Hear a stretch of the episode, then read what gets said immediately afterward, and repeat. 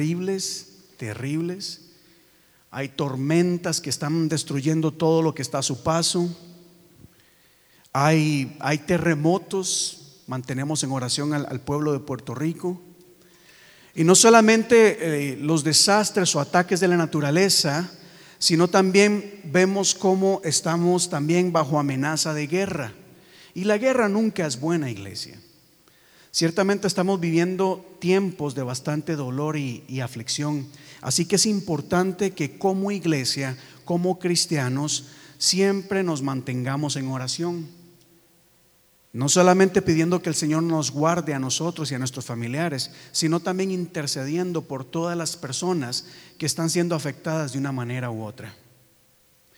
Gente, he escuchado que literalmente tienen miedo de dormir en su casa porque si ya está tan, la, estructura del edificio está tan frágil que cualquier otro temblor puede causar desastres más serios.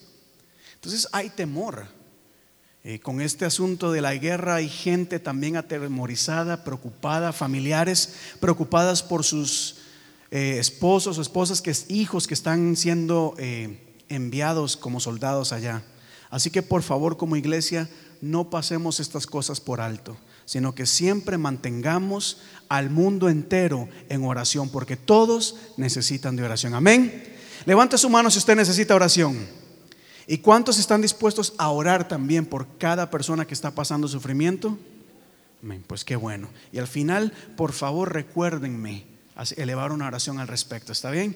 Y les digo que me recuerden porque a mí, y dejémoslo ahí. Esa, es la palabra. Gracias, Yesenia. Yo me emociono hablando. No es que se me olvida por la edad, es que me emociono y me distraigo por otras cosas. Uh, asimismo, iglesia, quisiera invitarle a que tome su Biblia, por favor, y vamos a ir al libro de Gálatas, en el Nuevo Testamento. Libro de Gálatas, capítulo 6. Y cuando lo encuentre, le invito a que se ponga en pie, por favor y lo vamos a leer todos juntos.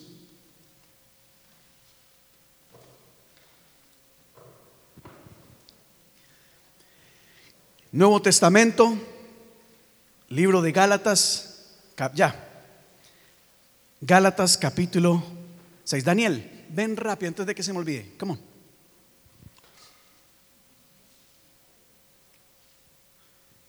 Es más, Yesenia va a pasar adelante a leer. Bueno, Daniel, ¿podrías pasar adelante y leerme Gálatas capítulo 6 del 1 al 6, por favor?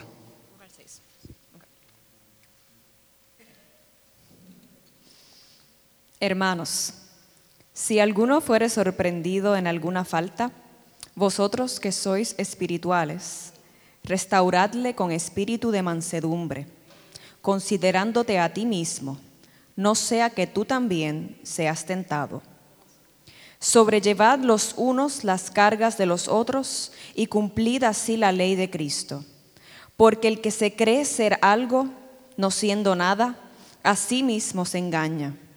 Así que cada uno someta a prueba su propia obra, y entonces tendrá motivo de gloriarse solo respecto de sí mismo y no en otro, porque cada uno llevará su propia carga. El que es enseñado en la palabra, haga partícipe de toda cosa buena al que lo instruye.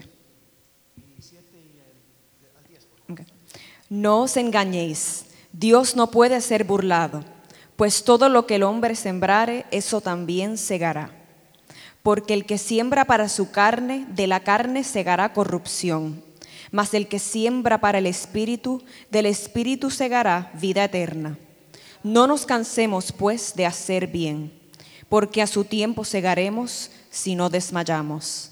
Así que, según tengamos oportunidad, hagamos bien a todos y mayormente a los de la familia de la fe. Es la palabra de Dios. Así puestos en pie, cierre sus ojos y, ore conmigo, por favor. Padre Dios de la gloria, una vez más te damos gracias por tu amor, por tu misericordia, por esa gracia que nos sostiene y nos permite estar acá el día de hoy. Gracias Señor por tu palabra, esa palabra que has dejado para instruirnos, para enseñarnos el camino que debemos seguir, oh Dios. Gracias, oh Dios, y te pedimos en este momento que tu Espíritu Santo traiga revelación a nuestras vidas de cómo conducirnos de una manera que sea agradable a ti, de una manera que honre, oh Dios, tu nombre, de una manera en que a través de nuestro testimonio podamos ser luz a tanta persona que necesita esta palabra de esperanza, esta palabra de paz, esta palabra de amor, esta palabra de salvación. Háblanos el día de hoy, Padre, en el nombre de tu Hijo amado Jesús. Decimos amén y amén. Pueden tomar su asiento.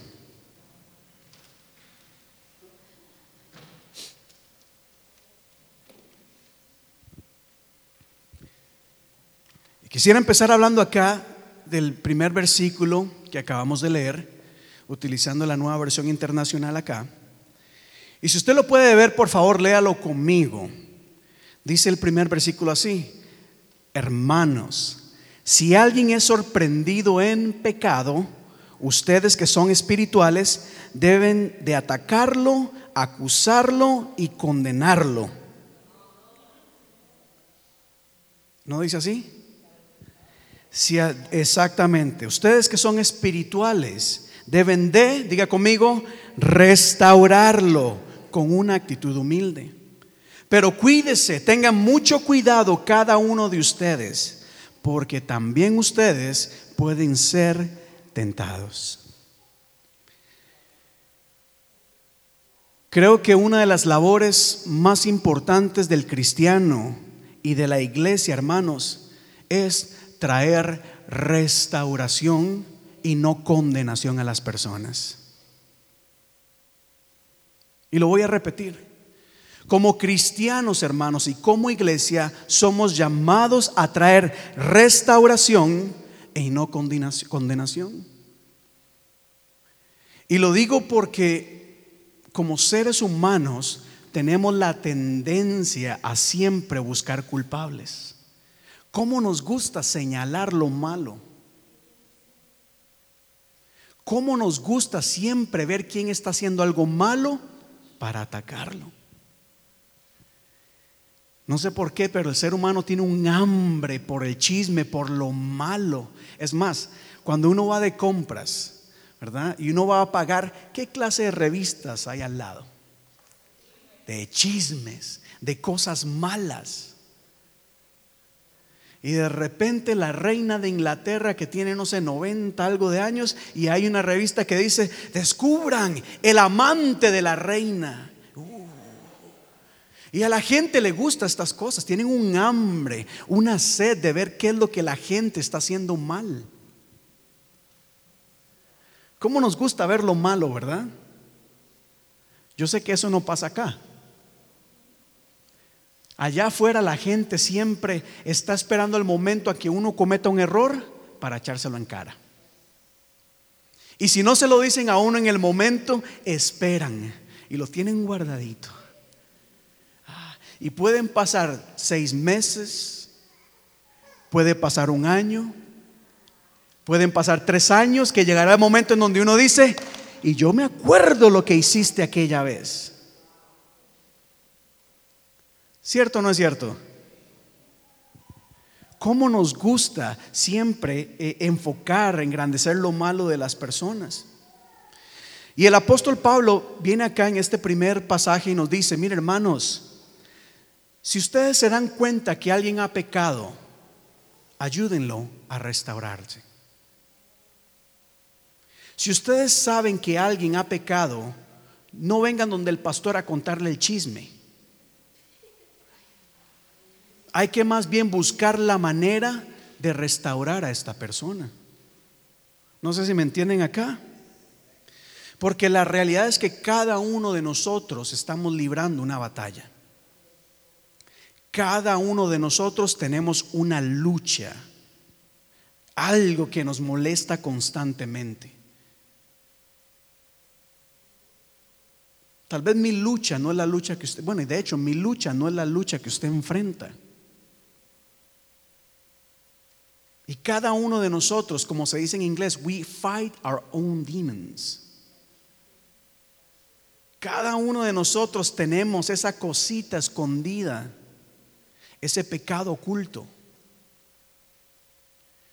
Y como cristianos y como iglesia, nuestro objetivo no debe ser buscar cuál es ese pecado oculto de Sandra,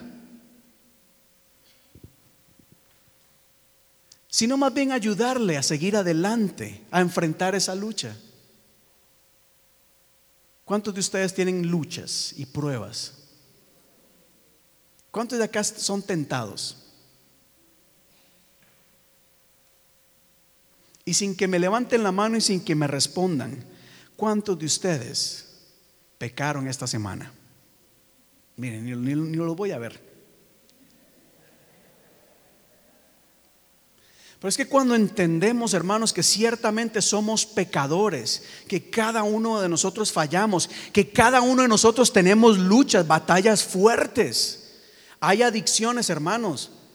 Miren, muy fácil para, para, mí acá y mencionar algún pecado, decirles que el pecador, eh, Jesucristo dijo, renuncia a ese pecado. Pero la realidad es que muchas veces, por más que uno quiera renunciar al pecado, se es difícil. Hay adicciones, hay cosas que causan cambios químicos en nuestra mente, en nuestro cuerpo, que no es tan fácil de dejar de la noche a la mañana. Ciertamente, yo lo creo y he escuchado personas que dicen, yo era un alcohólico y al día siguiente Jesucristo me cambió por completo. Yo creo en eso, creo en esos milagros. Pero también creo en aquellas personas que dicen, el Señor está trabajando en mi vida. Para muchos de nosotros es un proceso de ir cambiando.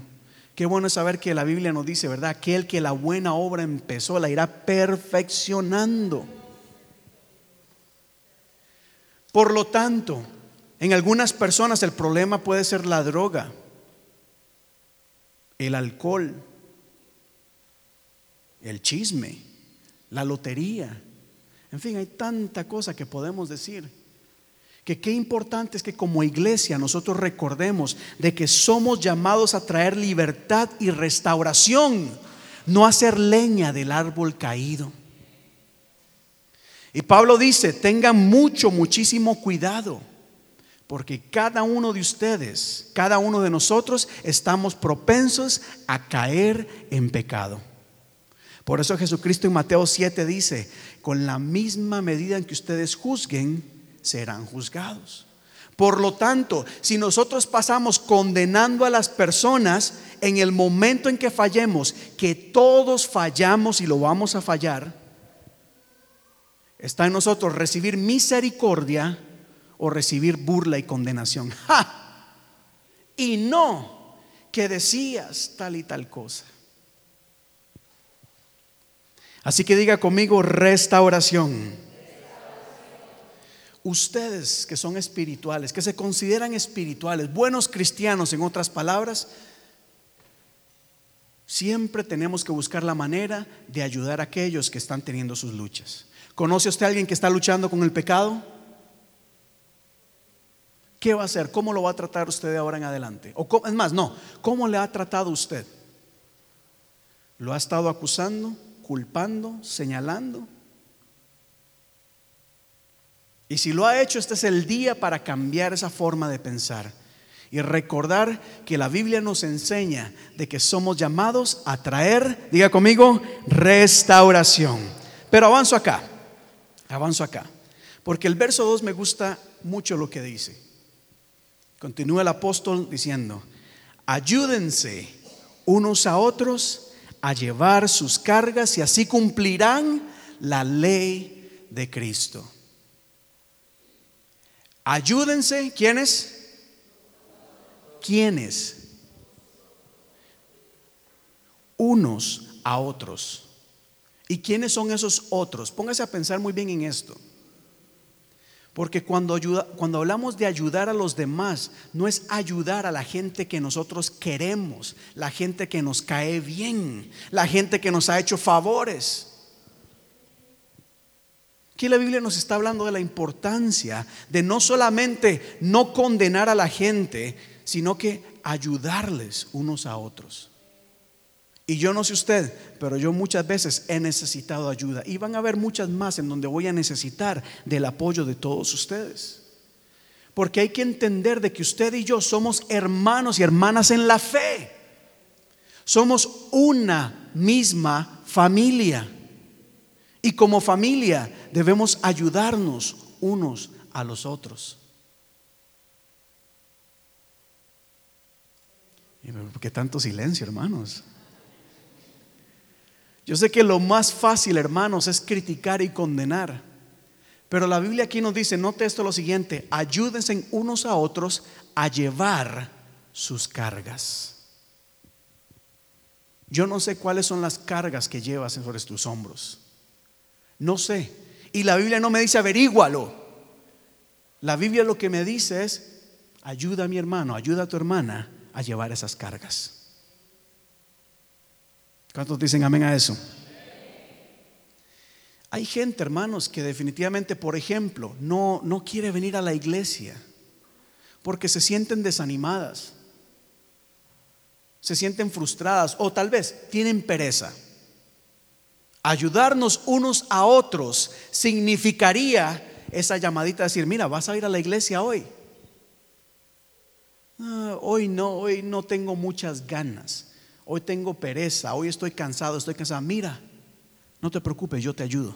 Vamos, yo paso por ti. Eso es llevar una carga. Eso es decir, no te preocupes, el día de hoy yo te voy a ayudar para que tu carga sea más liviana, ven, ponla sobre mis hombros. Ciertamente yo tengo la mía también, pero en este momento vamos a ayudarnos unos a los otros. ¿Cuántos dicen amén a eso? Hay gente cansada, hermanos. Hay gente agotada emocionalmente, físicamente, espiritualmente. Y como iglesia somos llamados no solamente a orar por ellas, sino orar con ellas. Que la gente pueda encontrar en nosotros un hermano, una hermana, no un juez una de las razones por las que no confesamos los pecados unos a otros es por la vergüenza y es porque sabemos de que lo que la gente va a hacer es criticarnos y señalarnos. Por lo tanto, cuando la gente peca o tienen pecados, los ocultan. Y qué importante es muchas veces entender de que a la iglesia venimos pecadores. Y tal vez usted no tiene que venir aquí adelante y decir, mira, este es mi pecado. Pero pueden decir, necesito de Dios, necesito que Dios me ayude. Estoy lidiando con ciertas cosas, son personales. Y como iglesia nuestra respuesta no debe ser, dímelas, ¿cuáles son? ¿Qué será? ¿Qué será? Mira, Rafael, María me dijo que orara por algo, pero ¿qué podrá hacer? Y entonces Rafael empieza, mira, pues yo pienso, porque mira cómo ella viene, mira lo que dice. Y empezamos a armarnos una película.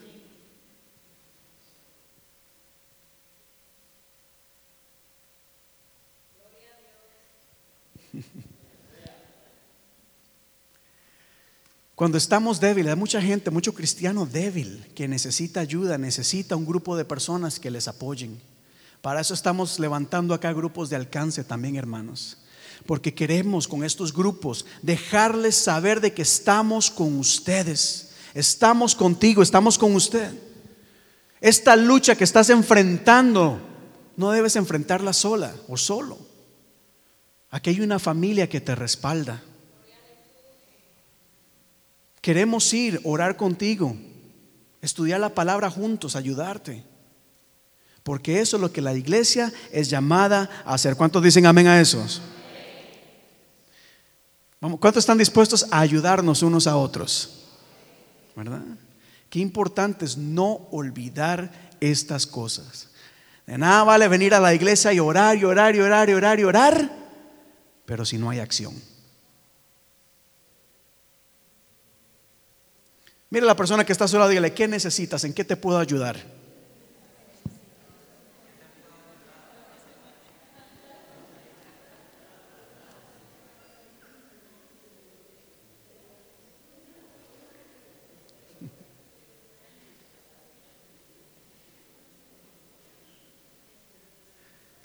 Hay muchas cosas Voy a avanzar acá.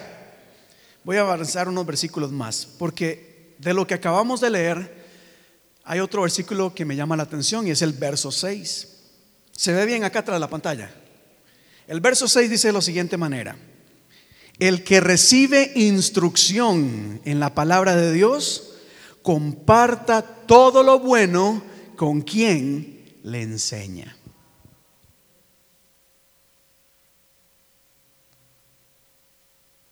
Léalo. Piense por un momento en qué puede significar esto.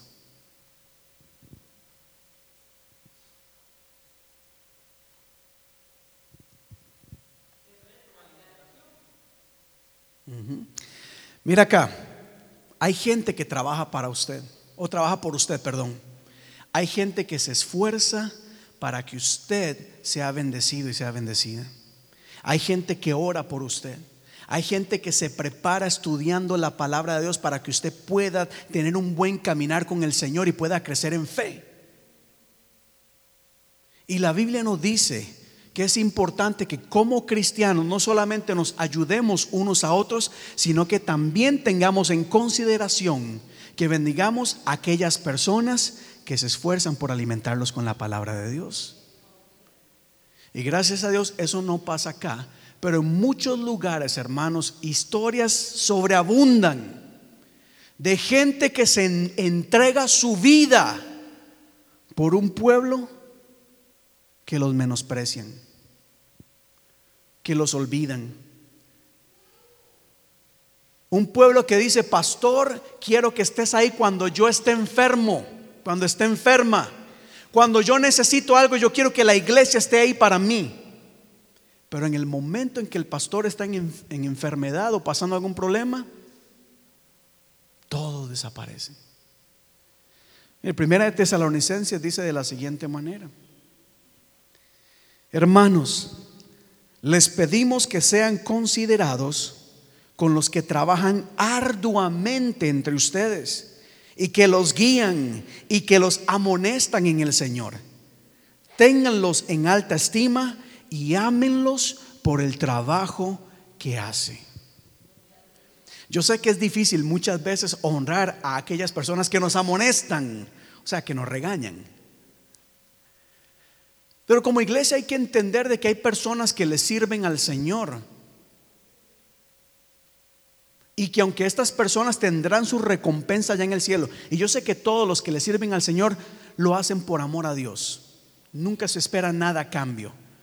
Pero siempre es bueno encontrar el respaldo de un pueblo que reconoce la labor de las personas que sirven, las personas que se preparan, las personas que enseñan. Y en este versículo que acabamos de leer, hermano, donde dice, compartan todo lo bueno con quien les enseña, no se refiere a que vengan a dar el testimonio a la persona. le dice, pastor, mira, te voy a contar lo bueno que me pasó. No, está hablando de que conforme somos bendecidos, también bendigan a aquellas personas que se esfuerzan por ustedes. Varias cosas que se hacen, ustedes no lo saben acá en la iglesia, pero hay gente que sirve acá en la iglesia, hermanos, que tienen que manejar para recoger personas, para llevarlas, y lo hacen con mucho amor. Pero ustedes saben que este tipo de cosas tienen sus costos. Y como iglesia tenemos que aprender a reconocer y honrar a aquellas personas que sirven al pueblo de Dios. Amén. Todos queremos ser bendecidos. Pero qué difícil es bendecir a los demás, ¿verdad? Y muy probablemente si no bendecimos a quienes amamos, a quienes nos enseñan y nos cuidan, muy difícilmente vamos a bendecir a los que no conocemos. Y muy difícilmente vamos a bendecir hasta nuestros enemigos, ¿verdad? ¿Cuántos dicen amén a eso? Pero bueno, los veo muy, muy, muy serios acá en esto. Pero, pero tengo que mencionarlo. Número uno, porque la Biblia lo habla. Y segundo, porque, y eso se ve mucho, mucho, mucho, especialmente en nuestros países. Gente, pastores que se entregan por la iglesia, hermanos. Lo dan todo por ellos. Y ustedes ven cada fin de año las fotos de la iglesia, todo el mundo con ropa nueva, con artefactos nuevos y el pastor con el mismo trajecito. de hace cinco años. Hay que honrar a las personas que, sirven al Señor y que principalmente le sirven a ustedes. Pero bueno, avanzo acá. Porque el verso 7 va muy ligado a lo que hemos venido hablando. El verso 4 y 7 lo uní acá porque dice así, cada cual examine su propia conducta. Es más, no se engañen que de Dios nadie se burla. Cada uno cosecha lo que siembra. Y piense muy bien en esto, hermanos. Esto nos lleva a examinar nuestro testimonio, nuestra vida. Hay que reflexionar en cómo estamos viviendo. Porque ciertamente a la iglesia podemos venir vestidos de una manera, con una cara, ¿verdad? Diferente. Y allá afuera, ser personas totalmente opuestas.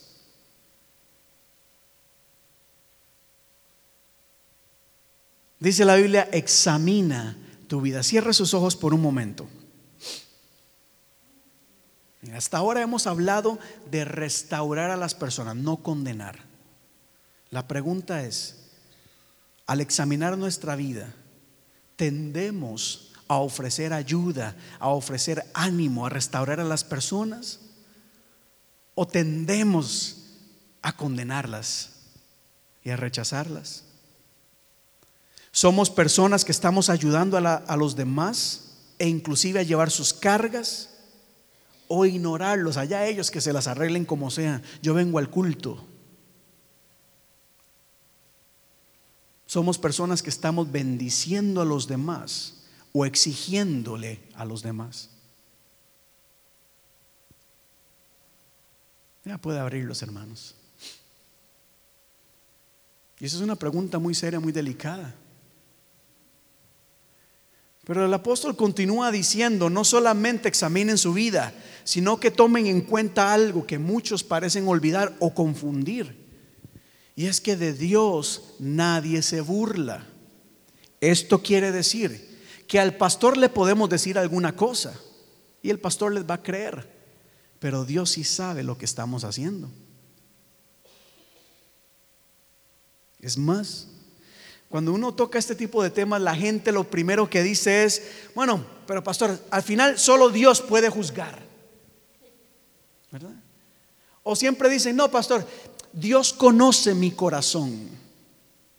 Ciertamente Dios conoce tu corazón y solo Dios es el que juzga. ¿Y qué es lo que va a juzgar el Señor? Les voy a dar un ejemplo acá. Si puedes venir a la iglesia o congregarte y no lo haces, ¿a quién le estás fallando? No me conteste. Si tienes la oportunidad de abrir tu casa para que se lleve la palabra de Dios, para que se ore, para que se predique, para que haya bendición, y no lo haces,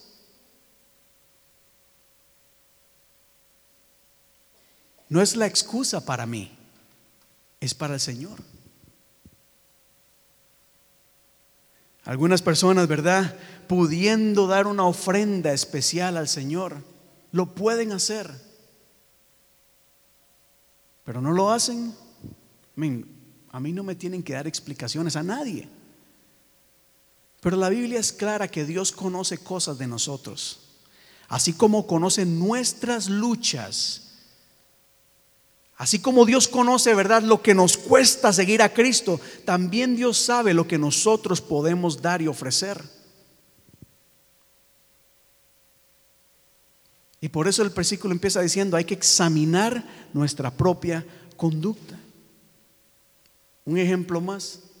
¿Cuántos de ustedes pueden durante el día o durante la semana cerrar su cuarto, doblar rodilla y orar? ¿Y cuántos de ustedes, o de la gente que nos está viendo, perdón, lo hacen?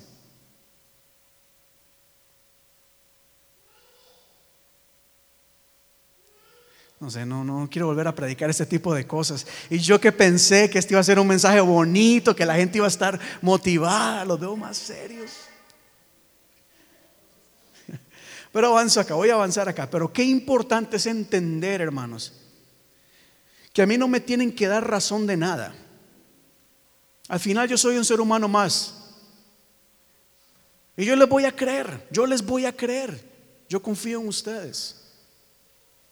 Pero al final hay que entender de que esto no es asunto de nosotros y el pastor o de nosotros y la iglesia.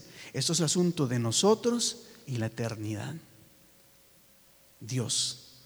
Dios es el que conoce todo. Pero voy a avanzar acá, que ay Dios mío, qué prueba. Verso 9. El verso 9 me gusta mucho, ya para cambiar de aquí el, el asunto. El verso 9 nos dice, no nos cansemos de hacer el bien, porque a su debido tiempo cosecharemos si no nos damos por vencidos. Ah, qué lindo ese padre. Esa última parte está preciosa. Yo voy a cosechar, voy a esperar en la respuesta, en la cosecha. Sí, esa segunda parte está muy bonita. Pero ¿qué de la primera? No nos cansemos, no te canses de hacer el bien. Como cristianos, como iglesia, somos llamados a hacer el bien. ¿Cuándo? ¿Cuándo? Aun cuando nos sentimos cansados, ¿verdad? Como decía la hermana Marilena ya en la reunión de mujeres, en el mensaje que compartió, que muchas veces uno llega al momento en donde dice, ¿ha valido la pena tanto esfuerzo? Realmente vale la pena todo el sacrificio que he hecho. Me he esforzado por educar a mi familia, a mis hijos, por darle lo mejor. Me he esforzado por servir en la iglesia y, he clamado, he hecho lo más que pueda, pero los frutos todavía no se ven. ¿Ha valido la pena?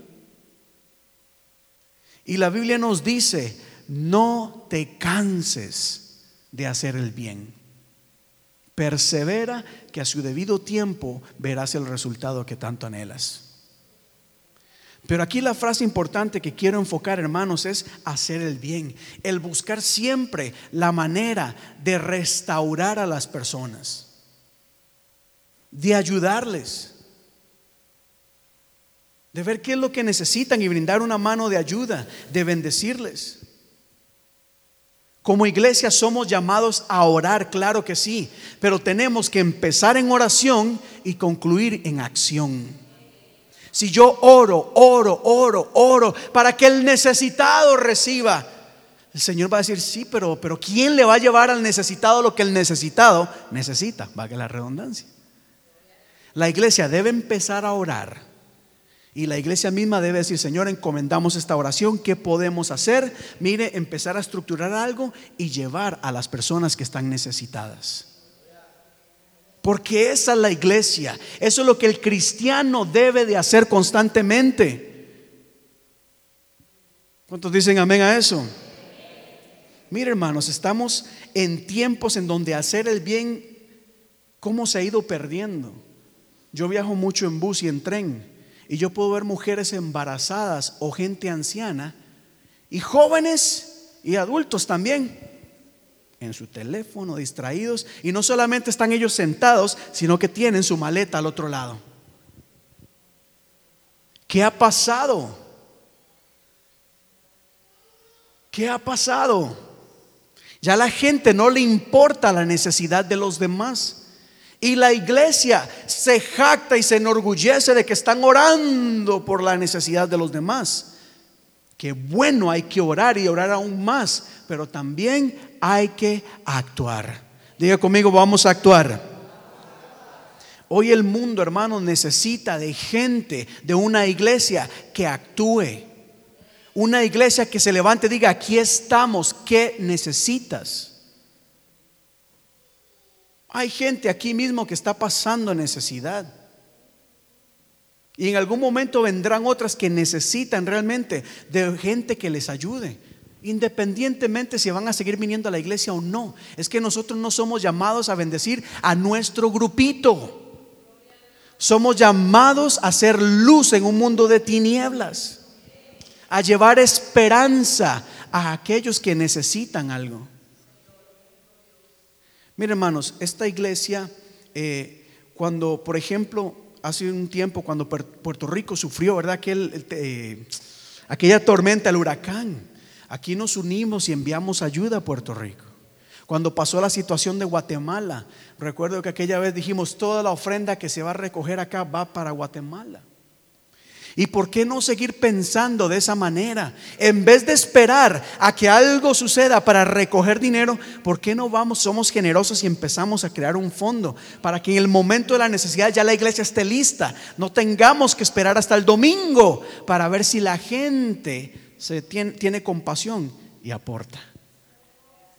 Somos una iglesia llamados a ayudar. ¿Cuántos están dispuestos a ayudar? No nos cansemos, hermanos, de hacer el bien. No nos cansemos.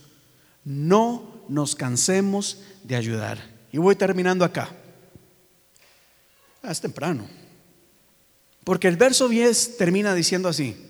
Por lo tanto, siempre que tengan la oportunidad, hagamos bien a todos, a todos, a todos, pero en especial a los de la familia de la fe. Y mire a su alrededor si puede.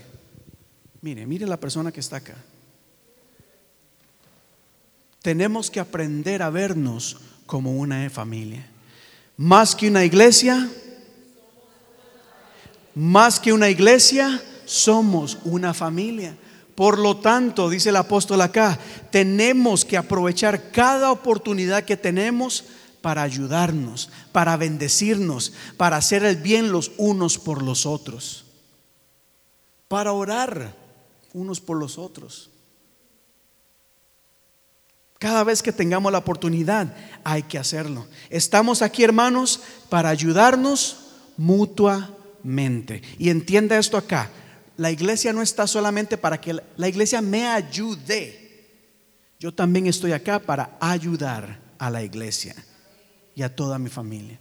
Porque hay que vernos con una familia. Ayer hablábamos eh, y sobre lo interesante que es que aún en nuestra misma familia todos somos tan diferentes. Como yo soy diferente de mis hermanas. Como Daniel es tan diferente a Sebastián. Y así ustedes lo son, ¿verdad? Entonces imagínense, si en una misma familia, criados por el mismo padre, por la misma madre, en un mismo lugar, somos tan diferentes. Se imagina acá en una iglesia, especialmente como esta, con gente que viene de diferentes partes de Latinoamérica.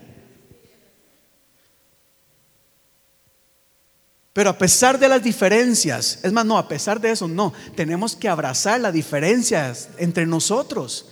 Tenemos que entender que somos diferentes. Y eh, yo sé que hay cosas, como en toda familia, que nos molestan, que nos chocan, que no nos agradan. Pero hay que aprender a amarnos unos a otros y ayudarnos unos a otros porque todos somos parte de un mismo cuerpo, iglesia. ¿Cuántos dicen amén a eso? Así que quiero terminar acá. Quiero terminar acá. Más que una iglesia, nosotros somos una familia. Este es el logo de nuestra iglesia. En casi todo lo que hacemos, hermanos, en toda la publicidad tenemos este logo y tenemos esta frase que no podemos olvidar.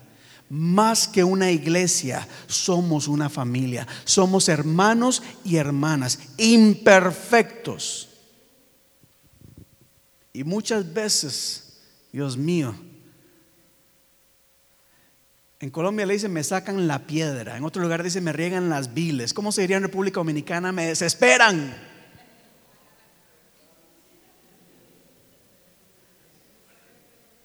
¿O cuántos de ustedes eh, eh, cuando crecieron vivían con sus hermanos, hermanas tomados de la mano y caminando? Te amo, qué lindo. Había momentos, ¿verdad?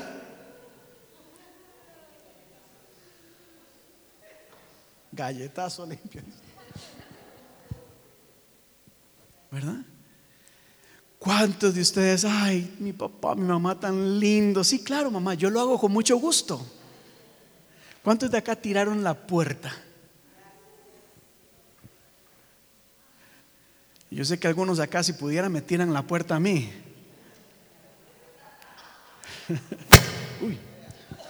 Pero ciertamente somos, mire, somos una familia. Muchas veces nos vamos a esforzar por llevarnos bien. Algunas veces no va a salir tan bien, pero eso es parte normal. Por lo tanto, cuando en algún momento usted sienta fricción o algo, no se enoje, no se vaya de la iglesia, que en otros lugares puede ser peor. Más bien entienda, respire profundo y ustedes como lo saben, como María Jordán lo decía ayer, yo y mi hermana muchas veces peleábamos, pero ahora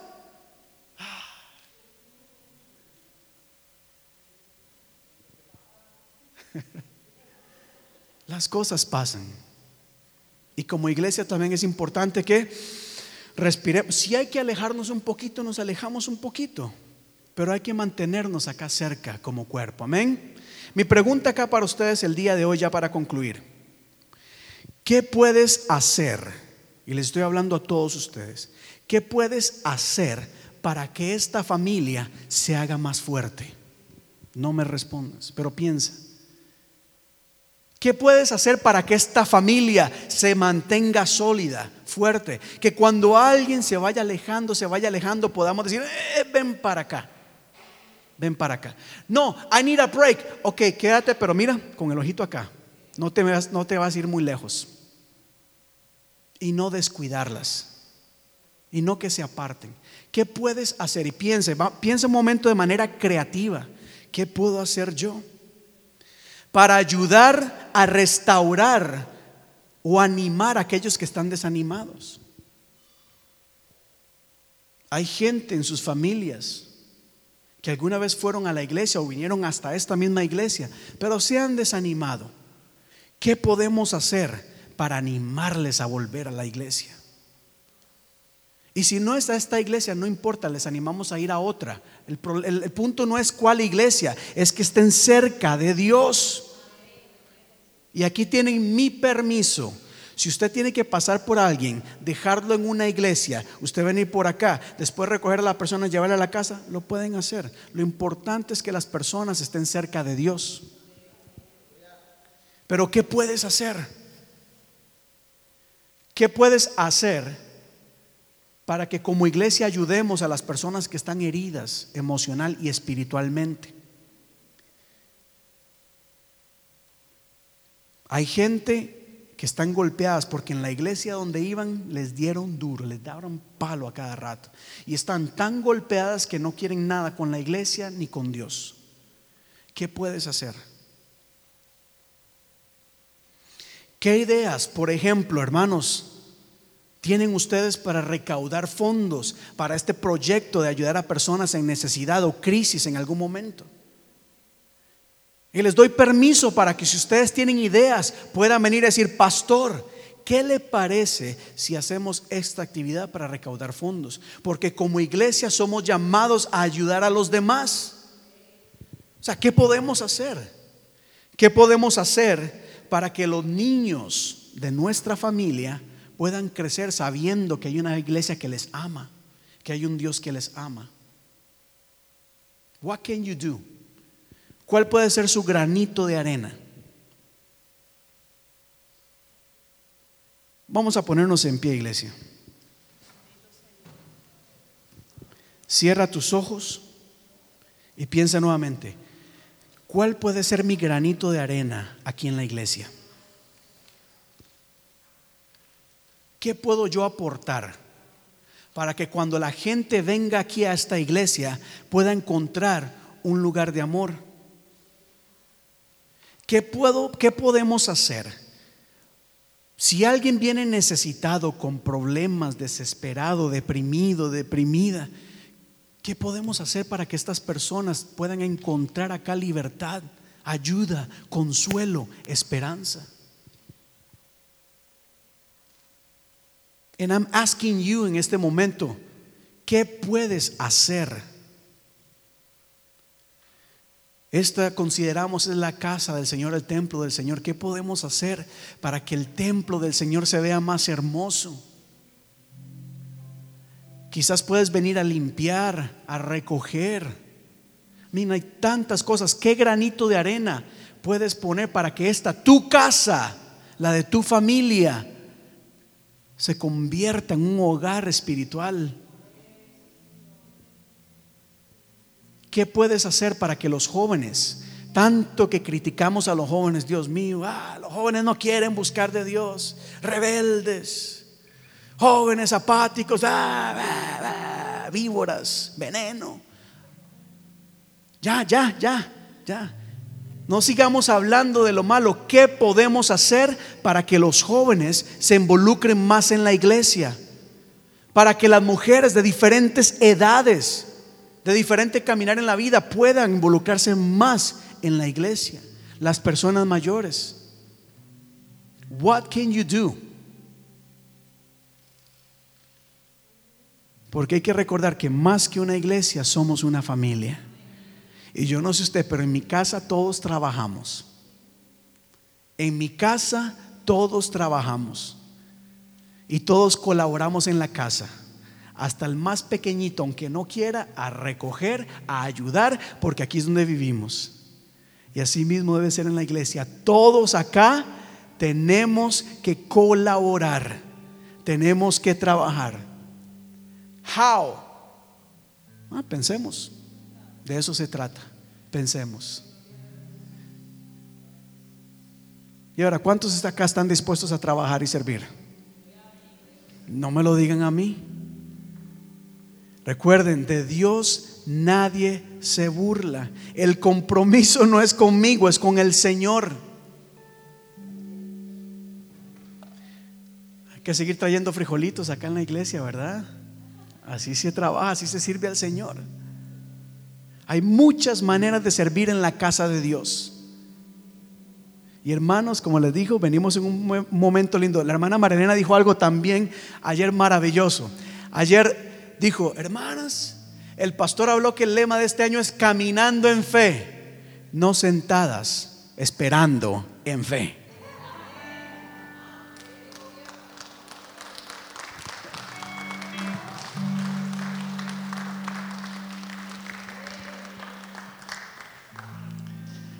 A trabajar, iglesia. A trabajar. Que cada uno de nosotros tenemos luchas. Yo sé que tenemos luchas, tenemos pruebas, pero aquí estamos para ayudarnos unos a otros. Acá estamos para traer restauración a nuestras vidas, a nuestra familia. Aquí estamos para ayudarnos unos a otros, para soportar nuestras cargas, para animarnos, para levantarnos, para protegernos, para cuidarnos. Estamos acá para prepararles, equiparles para que sean hombres y mujeres de Dios. Aquí hay una iglesia que les respalda, que les ama. Y, yo personalmente como pastor en muchos de ustedes, porque no he tenido la oportunidad de hablar con todos, pero veo mucho potencial. Mucho, muchísimo potencial. Cosas en las que ustedes pueden hacer y marcar una diferencia. Amén. Padre Dios de la gloria, te doy gracias en esta tarde maravillosa. Gracias por tu palabra esa palabra que nos habla, esa palabra que nos, literalmente es como lo dice la misma palabra, lámpara es a mis pies tu palabra, es decir, esa palabra que ilumina nuestro caminar. Y el día de hoy, Padre, creo que esta palabra ha sido dirigida para que aprendamos, oh Dios, a hacer esa iglesia que tú dejaste en este mundo. Una iglesia que no solamente es llamada a estar dentro de cuatro paredes, sino al contrario, una iglesia que salga de este lugar a marcar diferencia y hacer luz en medio de tanta tiniebla.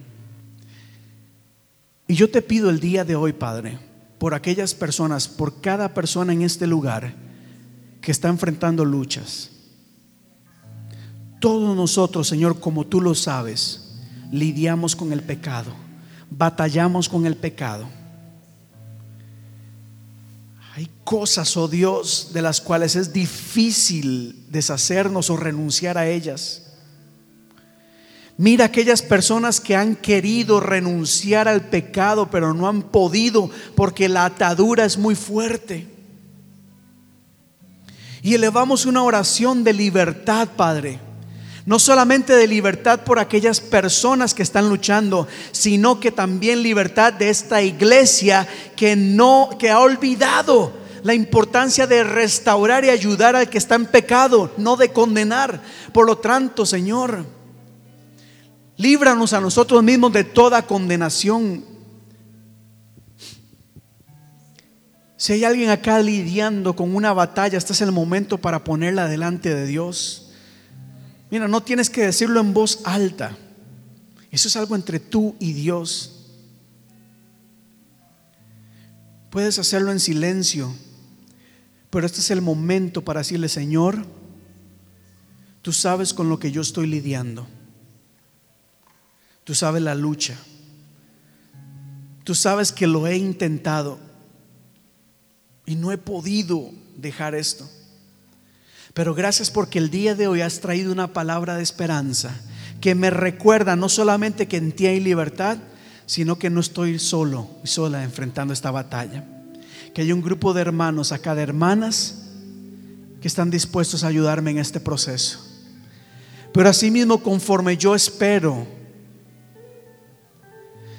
conforme yo espero y experimento ayuda, asimismo yo quiero ayudar a aquellas personas que están enfrentando sus luchas. Ayúdame a no condenar. Ayúdame, sé que es lo más fácil de hacer pero tu palabra el día de hoy me ha recordado que debo tener cuidado, porque yo mismo puedo caer en pecado.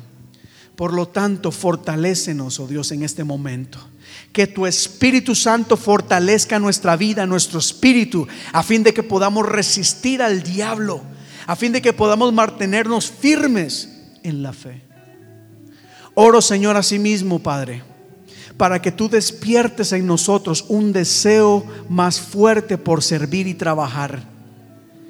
Que podamos entender de que somos llamados a ayudarnos mutuamente. Señor, ayúdame a yo poder ayudar a otras personas. Y ayuda, Señor, a esta congregación a entender de que cuando colaboramos, cuando estamos al lado unos de otros, quien es beneficiado es tu cuerpo. Esto no lo hacemos por nuestro propio beneficio, ni inclusive por el beneficio de esta iglesia. Es por tu cuerpo, el cuerpo de Cristo, por todos los santos, porque cuando alguna parte del cuerpo se duele, todo el cuerpo también se afecta, oh Dios. Que entendamos de que como iglesia, la iglesia hispana de la comunidad no es la única iglesia en Boston. Somos parte de un cuerpo más grande. Por lo tanto, oramos por los demás para que tú los bendigas, para que tú los guardes, les ayudes, los levantes a sí mismo, Dios. Oramos por aquellas personas que te sirven.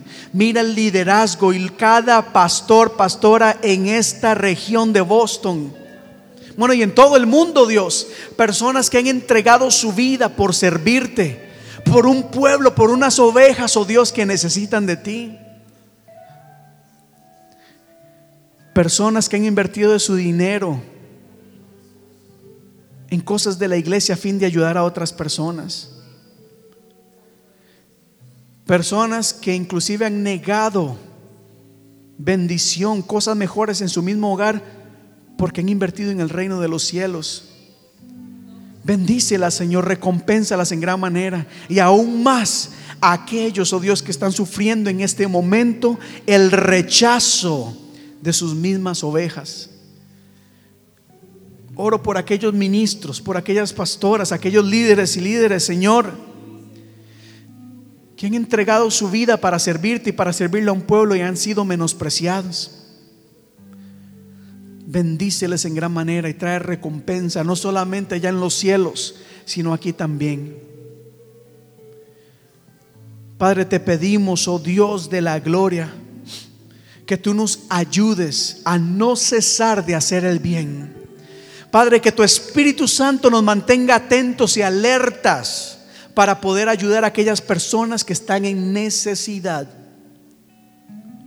Que como iglesia no esperemos a los domingos para hacer el bien, sino que siempre estemos dispuestos, listos, preparados para ayudar y ser de bendición a las personas en necesidad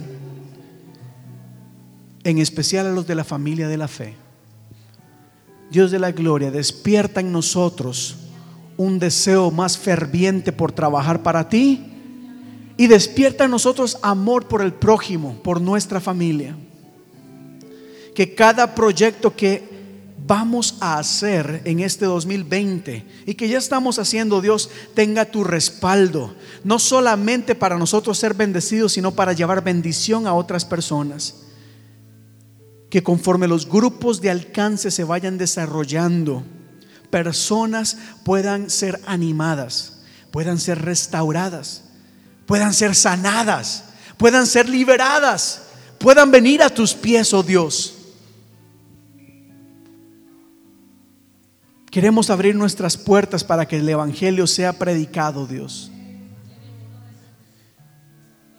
Y queremos hacer un compromiso contigo para servir en cualquier área. Y Espíritu Santo, como ministro del Señor, te pido que pongas en el corazón de cada persona cuál es el granito de arena que pueden aportar para que esta iglesia levante, para que esta iglesia crezca y pueda ser de más y más bendición. Y no quiero concluir este momento, Dios, sin elevar oración por aquellas personas alrededor del mundo que están pasando problemas y dificultad. Ponemos en este momento a Australia, oh Dios, en tus manos. Nos unimos a, los millares de cristianos y gente alrededor del mundo que pide que ayudes ante esta situación, oh Dios. Este fuego que se ha levantado y está arrasando con todo lo que encuentra en su camino, destruyendo tu creación, oh Dios. Padre, que no permitas que ese fuego siga expandiéndose y destruyendo tantos animales y la vida de muchas personas. Ponemos en tus manos a las personas que están arriesgando su vida para enfrentar el fuego, para lucharlo, Dios, para apagarlo todo bombero, toda persona, todo cuerpo médico, todo cuerpo que esté tratando y luchando contra este fuego, los ponemos en tus manos, oh Dios. Ten compasión de ellos, de ellas alrededor, donde, donde quiera que estén. Míralos, mira a sus familias que están esperando que regresen con bien a sus hogares. Guárdalos, Señor, en el nombre de Jesús. Y sobre todo, crea en nosotros, los seres humanos, la conciencia, Dios mío, de cuidar y valorar este planeta que tú nos has prestado, porque no es nuestro, es tu creación. Padre, ponemos en tus manos a cada soldado, a cada vida y familia que se está viendo afectada por estos rumores de guerra, oh Dios de la gloria la ambición humana, la corrupción del ser humano, Señor, la, degeneración, la perversidad que hay en el ser humano, Dios, nos lleva a hacer cosas sin importar el daño que le hacemos a los demás con tal de beneficiarnos. Te pido, Dios, de que tengas misericordia, Dios del mundo. Mira aquellas familias que están preocupadas porque en cualquier momento pudiera estallar una guerra en donde niños sufren, en donde, los, donde todo mundo sufre, oh Dios. Padre Dios, ten misericordia de este, de este mundo, de cada nación. Este orgullo humano, Dios, que, ese orgullo lo que hace es destruir las cosas. Oh Señor, cuánto necesitamos de ti. Cuánto necesitamos de tu intervención, oh Dios. Sabemos de que las leyes humanas y políticas no han podido en contra de lo que hay en el corazón humano, Dios. Cuánto necesitamos de ti. Y asimismo elevamos una oración por la bella isla de Puerto Rico, Dios, que cuánto ha sufrido Padre, mira a las personas que están acá en esta iglesia de Puerto Rico, mira a sus familiares, sus amistades, mira su tierra, su nación, su sangre. Ten misericordia de ese bello país. Ten misericordia de ese pueblo que hay allá en esa nación, oh Dios, que clama a ti de día y de noche, que te alaba, que te reconoce. Mira tanta gente, oh Dios. Ayúdales, Señor, ayúdales. Ayúdalas en este proceso. Y asimismo, ayúdanos a nosotros como iglesia a estar alertas para ofrecer cualquier ayuda que sea necesaria. Padre, trae paz a los corazones en tanto temor que hay tanta angustia. Que no olviden, oh Dios, que tú eres nuestro amparo. La Biblia dice, Dios es nuestro amparo, nuestra fortaleza, nuestro pronto auxilio en la tribulación. Oh Dios de la gloria. Pero entendemos, oh Dios, entendemos de que necesitamos de ti. Ayúdanos, Padre, ayúdanos, ayúdanos. En el nombre de tu Hijo amado Jesús te damos gracias por esta palabra y confiamos y creemos en que tú has escuchado nuestro clamor el día de hoy y actuarás en nuestro favor. Por Cristo Jesús. Amén. Y amén. Démosle un fuerte aplauso al Señor. Somos el pueblo de Dios.